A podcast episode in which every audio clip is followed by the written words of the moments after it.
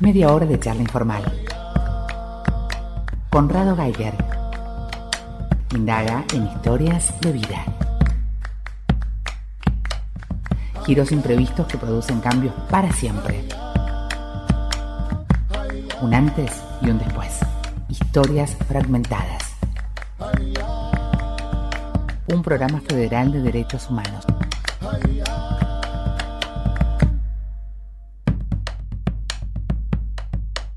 Buenas todo el mundo, les habla Conrado Geiger y vamos con esta nueva emisión de Historias Fragmentadas. Hoy volvemos sobre el tema de lesa humanidad.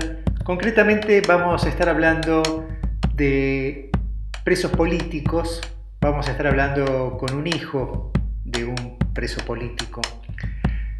Esto me parece interesante abordarlo porque muchas veces cuando se hace referencia a violaciones a los derechos humanos, se interpone la idea del tiempo pasado como un atenuante. ¿no? Bueno, eso ya pasó, fue hace 40 años. Y me parece eh, muy esclarecedor escuchar el testimonio de un hombre que era un niño cuando su padre fue secuestrado, los padecimientos que esto significaron no solo para él, sino para toda su familia, cómo la familia completa se ve afectada por una cosa así y cómo esa afectación se arrastra toda la vida. Vamos a estar hablando con Emiliano, el gringo Salguero, militante de derechos humanos allá en su provincia de Córdoba, eh, y que también vemos cómo esa marca que le dejó su propia historia se convierte luego en una lucha. Y también me resultó muy interesante la charla con él a partir de todos los eh, análisis de su mirada sobre la realidad, sobre nuestra sociedad, sobre la teoría de los dos demonios, sobre una mirada crítica, sobre también sobre los propios organismos de cosas que se hicieron de determinado modo y se podrían haber hecho de tal otro, o que todavía las asignaturas pendientes que hay en derechos humanos en la República Argentina. Así que, bueno, con toda esta presentación, entonces tengo el gusto de dar paso a esta maravillosa charla, a esta entrevista con el testimonio de Emiliano el Gringo Salguero. Adelante, por favor. Historias fragmentadas un programa federal de derechos humanos. Buenas noches, gringo. ¿Cómo va? ¿Qué, tal? Bueno, eh, contame, contame de tu infancia, de, de tu viejo preso político. Empecemos por ese lado. Bueno, no sé, es largo. Las infancias cada vez son más largas. Em, bueno, yo nací en Córdoba en el año 76, el 19 de enero del 76. Eh, mi papá era trabajador de una fábrica que hacía repuestos para Kaiser y Renault. Eh, cuando, mi familia vivía cuando yo nací en barrio Ituzangó, un barrio obrero, en el sur eh, este de la ciudad de Córdoba. la familia de mi mamá eran de la ciudad de La Calera eh, son de la ciudad de La Calera, eh, un pueblito que estaba muy famoso, ese pueblito, porque fue un pueblo que primero fue siempre muy peronista, ¿no? Eh, un pueblo obrero también con muchos trabajadores mineros y, algunas otras fábricas, que estaba al lado de lo que era el, el, ex, el tercer cuerpo, hoy la segunda división de ejército, digamos, y que fue tomado, fue la primera acción armada que realizan eh, montoneros en el año 70, ¿no? Toman el pueblo militarmente por unas horas para hacer propaganda sobre el, pedido de regreso de Perón, ¿no? Entonces, este, eso no lo cuento porque sí, sino porque mi, mis tíos y mi familia eh, en general eh, son todos peronistas y, o sea, los, los, los hermanos mi mamá y, mi papá también, y militaban en Montoneros. Cuando mi papá es secuestrado en el año 77, yendo a, su trabajo desde, desde el barrio, mi papá ya estaba en la clandestinidad, pero ya no formaba parte de la organización Montonero. se había ido en el año 75, 74, eh, con una, digamos, una especie de planteo hacia la organización eh, sobre el militarismo que estaba asumiendo la organización antes del golpe. Igualmente mi papá ya había sido preso político en la dictadura de Onganía, a él lo detienen en el año 71. Conrado Geiger está en Nacional. Historias Fragmentadas, un programa federal de derechos humanos. Mi papá fue preso político en la dictadura de Onganía, eh, en un operativo donde lo asesinan a Sabino Navarro, ¿no? que fue un, importante dirigente de, de Montoneros. Entonces él ya estaba marcado por su militancia, él había sido fundador de Montoneros junto con, el peronismo de base, digamos, una de las agrupaciones que integra los inicios en Montoneros.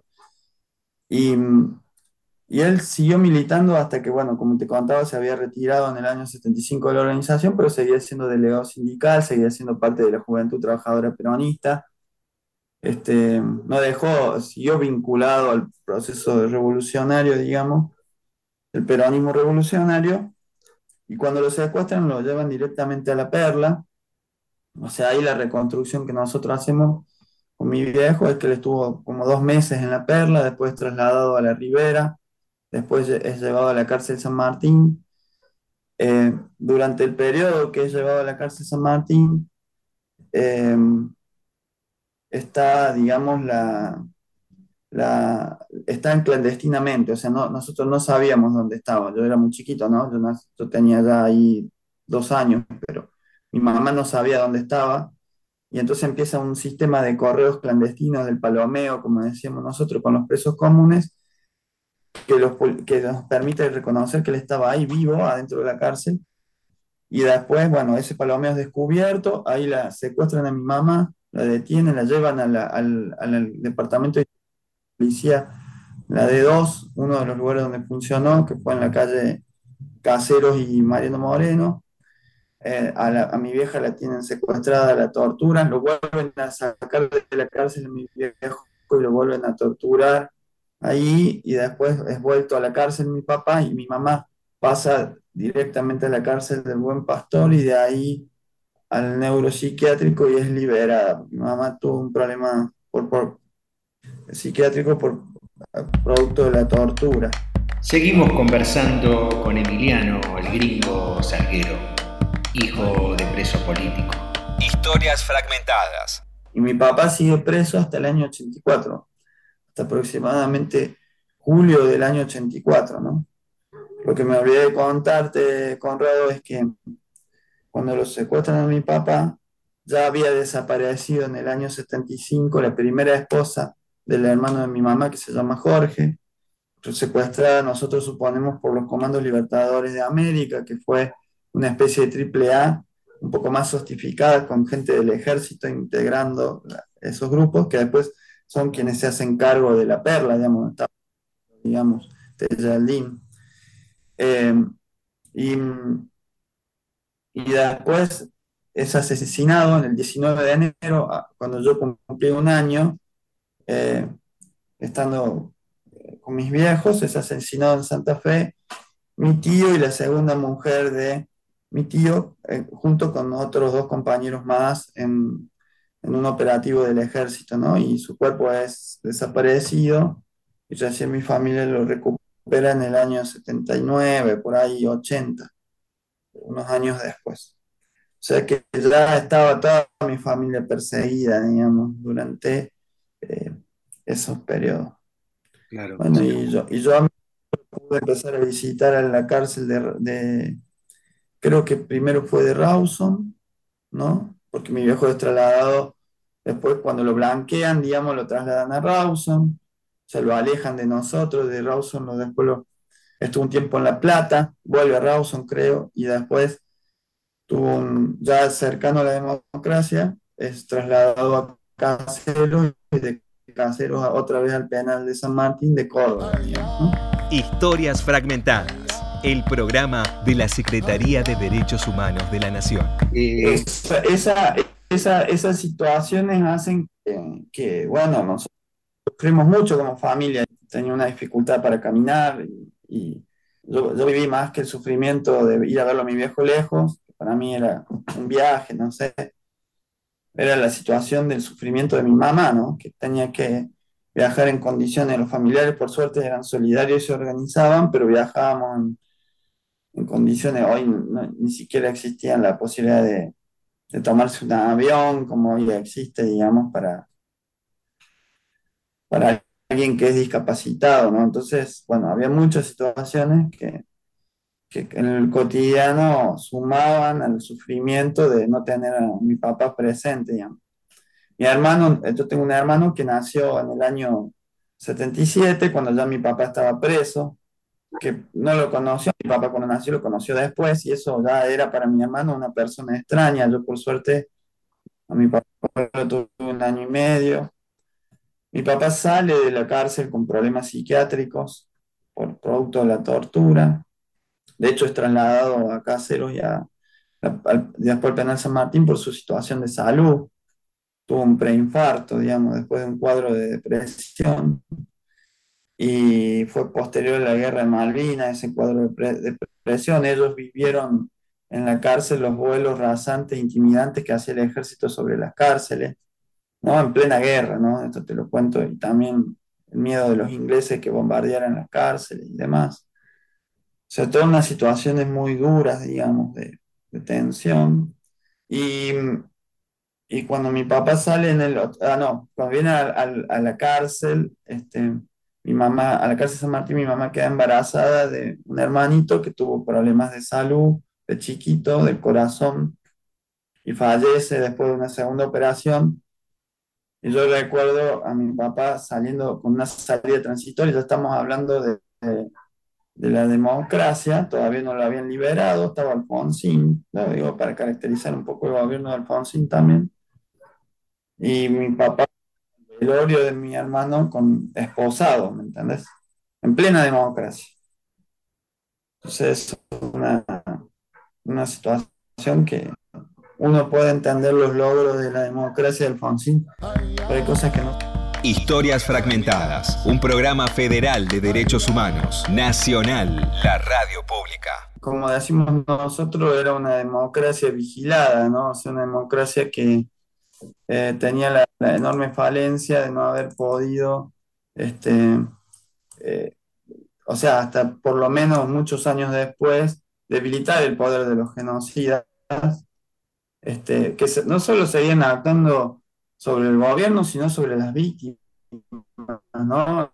tenemos muchísimos casos que después eh, aparecieron en los juicios, donde vemos la, la, actitud que tomaron los represores con muchos de los sobrevivientes, ¿no? Los visitaban en sus casas, este, siguieron ejerciendo el terror y, el miedo sobre la sociedad durante un gran tiempo, ¿no? Yo me acuerdo de los represores paseándose por los programas de televisión y me acuerdo aquel encuentro entre Bravo y Echecolats, donde lo, empezó a, psicopatear este, en cámara directamente. Digo, fue parece un show televisivo, eso está seguramente en YouTube, debe estar eso. Digo, eran cosas que se iban viviendo en tiempo real y este desconcierto, ¿no? Porque que fueran torturadores o represores manifiestos a un programa de televisión es una forma de blanqueo social de que eh, ese era un oficio, ¿viste? Era como una profesión, como así, hoy tenemos un neurocirujano, hoy trajimos un torturador. Eh, y además, digamos, una sociedad que del todo tampoco se hacía responsable de lo que había generado, digamos, ¿no? Porque hay en ese momento ingresa la, entra como por un tubo el, discurso de la teoría de los demonios, pero no porque sí, no solo porque había un poder que impedía hablar de frente, sino también porque había una sociedad que había acompañado ese proceso, un sector de la sociedad, inclusive, vamos a decirlo, los, muchos familiares de los propios desaparecidos y presos, ¿no? Y, claro. es que era muy difícil lo que habían generado, ¿no? Que ese monstruo no era alguien, no era un monstruo, era un ser humano que había tenido el rol de ser genocida en una sociedad que le había asignado ese, ese rol, digamos, ¿no? Seguimos conversando con Emiliano, el gringo Salguero, hijo de preso político. Historias fragmentadas. Sí, digamos, nosotros, o sea, hay que analizar en profundidad cuáles fueron los factores que hicieron que esa teoría tuviera tanta vigencia durante un gran tiempo. Obviamente que hay sectores que tienen mucha incidencia en la, construcción de estos relatos, como la Iglesia Católica, digamos, los medios de comunicación, pero también hay como una especie de, de, caldo de cultivo, digamos, es como hoy discutimos lo de Milei, ¿no? O sea, en unos años nadie se va a hacer cargo del monstruo de Milei, ¿no? Pero mientras tanto hay un caldo de cultivo que hace que determinados sectores de la sociedad tomen posición este, hasta fanáticamente en relación a este tipo de relatos, ¿no? Eh, o el negacionismo, digamos, ¿por qué a pesar de los juicios, a pesar de la, de la, de la esa, esa, pequeña conquista o gran conquista que en Argentina tenemos en relación a otros procesos mundiales, seguimos teniendo un sector de sociedad que sigue insistiendo o reaccionando con discursos como el de la memoria completa, el negacionismo, ¿no? Eso me parece que sí, es más, este, es interesante poder analizarlo y también saber por dónde meterle ¿no? Nosotros acá en Córdoba siempre charlamos con Rado, se abrieron los sitios de memoria se construyó un, un, espacio donde se pueda venir cada uno con su memoria, porque esa fue la concepción de los sitios de memoria en Córdoba, que permitiera que cada uno viniera con su propia historia, aunque no sea la de los organismos de derechos humanos o de los familiares directos de las víctimas que lucharon por memoria y justicia, y desde ahí construir un relato colectivo, pero sin negar lo que había pasado, porque entrar a un sitio de memoria es entrar al terrorismo de Estado en sus testimonios edilicios, en sus documentaciones, en sus testimonios orales, digamos, de sobrevivientes y demás. Resulta que, tenemos una, una, sociedad que tiene mayoritariamente una elección por un sector eh, político que es el sector que financió, apoyó y fue ideólogo del proceso del terrorismo de Estado y sus consecuencias económicas, ¿no?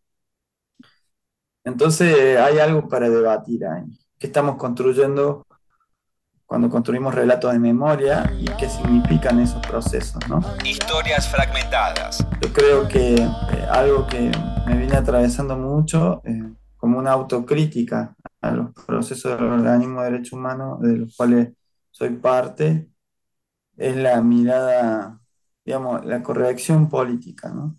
No vamos a morir de corrección política, sería la, la frase que estoy escuchando últimamente, ¿no? Que está asociada a una idea punitivista de la sociedad, ¿no? Una, una sociedad que tiene un monstruo punitivo que permanentemente piensa los procesos del lugar de, desde ese lugar, ¿no? Eh, y, no, no, poder pensar el proceso del lugar de la, de la, de la posibilidad de transformación, ¿no?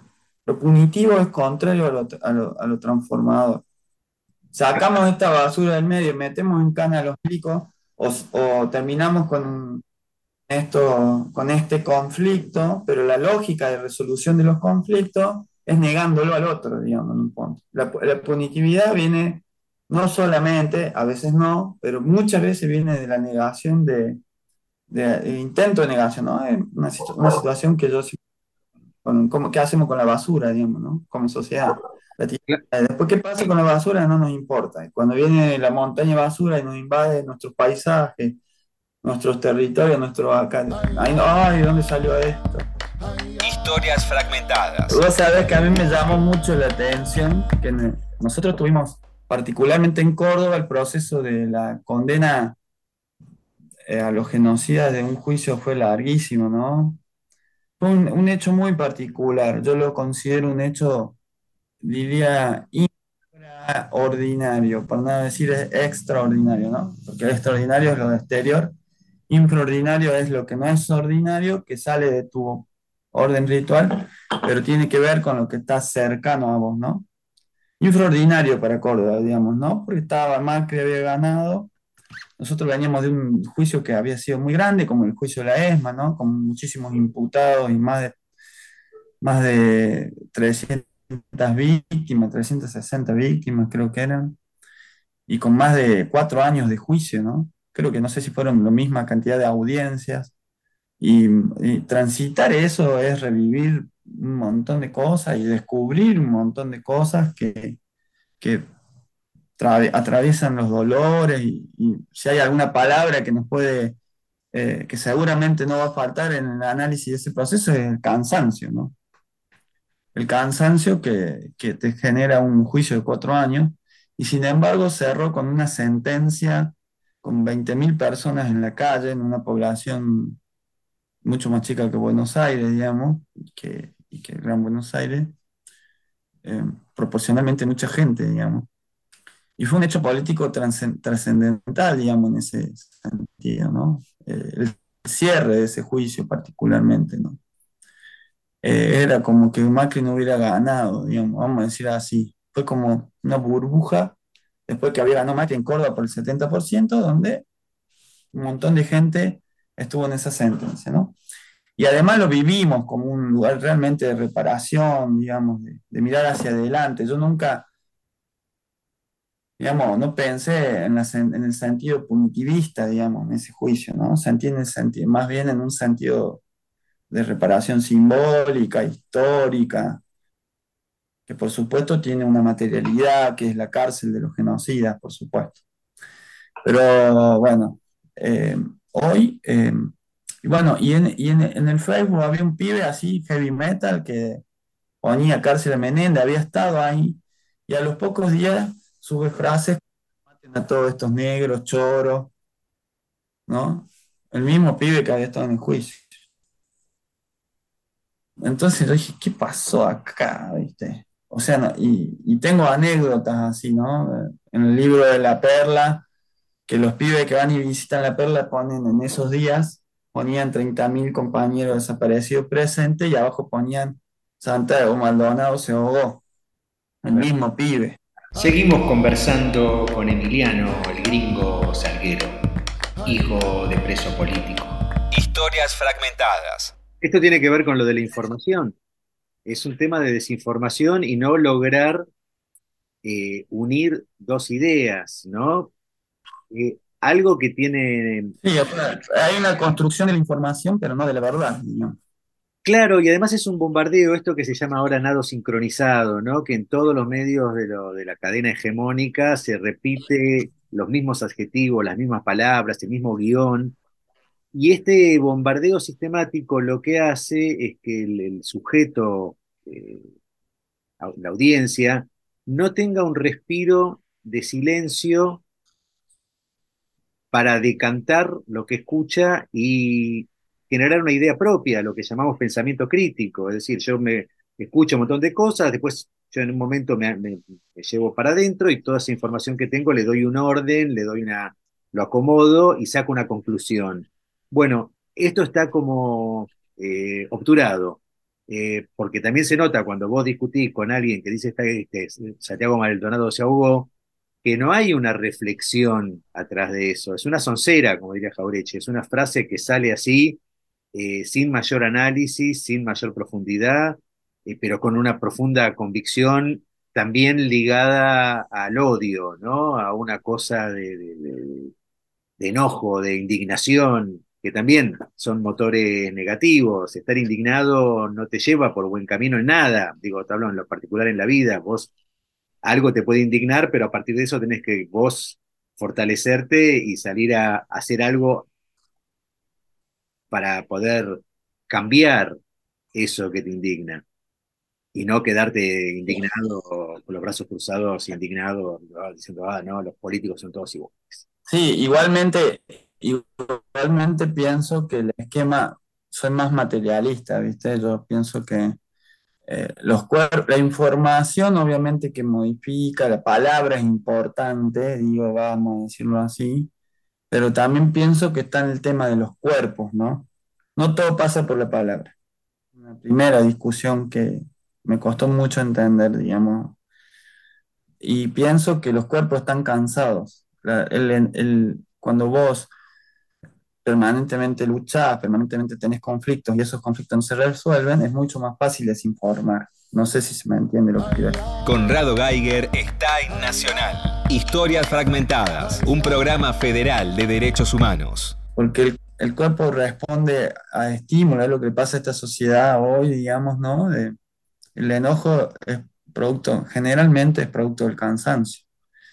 El cansancio y el hastío, digamos, así entran los discursos del odio en muchos sectores de la sociedad, ¿no? Los pibes, estos que siguen a mi ley, vienen de la idea de la frustración, del intento y el intento y el no poder este, encontrar una, o sea, hay, una construcción de los medios y de, y de, y de, la, y de las relaciones de poder donde no hay cabida, digamos. Inclusive el discurso del curro de los derechos humanos, construido sobre una realidad, es esa idea de que nosotros luchamos por los derechos humanos, pero no logramos que los derechos humanos abarcaran a todos los sectores de la sociedad. Es una gran deuda que tiene hoy a 40 años de democracia, nuestra democracia. Nuestra democracia metió a los genocidas en cana, construyó muchísimas conquistas en derechos humanos, pero los medios se encargan de que desvaloricemos nuestros logros y por lo tanto se empieza a sentir esa idea de frustración y cansancio, como que nada vale la pena, no, se puede, no vale la pena luchar, si luchas no se conseguís nada, ¿para qué? Mejor la salida individual. Y el discurso en el que el neoliberalismo nos metió en la discusión de la subjetividad, ¿no? Eh, entonces, digamos, estamos filosofando ya, pero digo, la dictadura logró es el disciplinamiento la dictadura del que habla, de que habla la Cristina, tiene que ver con esa idea de que vos no podés cambiar las cosas. Principalmente tiene que ver con eso. Entonces, si vos no sentís que un logro por más que todo cansancio es natural que te canses para trabajar, es natural, un cansancio natural, pero si vos después del cansancio no sentís el logro, y después viene el enojo, digamos, ¿se entiende? Y entonces, eh, ¿cuáles fueron los, los, por qué secuestraron a Jorge Julio López? Porque habíamos logrado meterlo en cana a Chicolá, y tenían que hacernos sentir que no, no valió la pena meterlo en cana a Chicolá, y ellos siguen ahí. Sin embargo, los metimos presos a más de mil, y nosotros eso nos está costando poner en discusión, mío. Nos está costando poner en discusión que la democracia vale la pena. Por más que después las mismas organizaciones además en su momento cuestionaban la democracia burguesa, obviamente esta no es la democracia por la que peleaban los 30.000, pero es una democracia que es, lo que logramos conseguir. Y no para decir que esto es lo que nos, queda, sino que esto es el punto de partida. Y ahí hay un, hay un debate muy distinto, ¿no? Yo veo la potencia que tienen discursos punitivistas o moralistas en la lucha por los derechos humanos, sobre todo, ya sea los derechos humanos en general, el feminismo, el ambientalismo, pero que no logran instalar esta discusión, que es la más importante. ¿No? Entonces vos ves que el de transitar la conflictividad no es mejorar la vida de los demás, sino destruir la vida de los otros y la subjetividad de los otros. Vos fíjate lo que pasa, fíjate lo que pasa. Nosotros somos la herramienta hoy de ese proceso neoliberal. Porque planteamos frases como lo personal es político, que es una frase peligrosa para mí, potencialmente peligrosa, porque puede ser que lo que me pasa a mí como mujer, como, como varón, le pase a todos y está bueno discutirlo políticamente, o puede ser que yo me, me asiente en mi individualismo aislado del mundo, de la célula en el focus group en el que estoy, pienso que lo que me pasa a mí, los otros le tienen que dar pelota solo. Y, el bienestar está en el otro, ¿entendés? El bienestar no está dentro mío, el bienestar está en el otro. Me, interesa, viste, esta cosa en la que no hemos podido discutir, digamos, como sociedad, que logró la dictadura instalar, que la idea de lo binomial, viste, del otro como el enemigo, ¿no? El otro eh, al que, al que tengo la capacidad de amar, ¿no? El amor es otra cosa. Buenísimo, te agradezco mucho, Emi, esta charla. No, a vos, a vos. Gracias. Esto fue todo por hoy. Será hasta la próxima. Cuando Conrado Geiger presente otra charla, Historias Fragmentadas. Un programa federal de derechos humanos.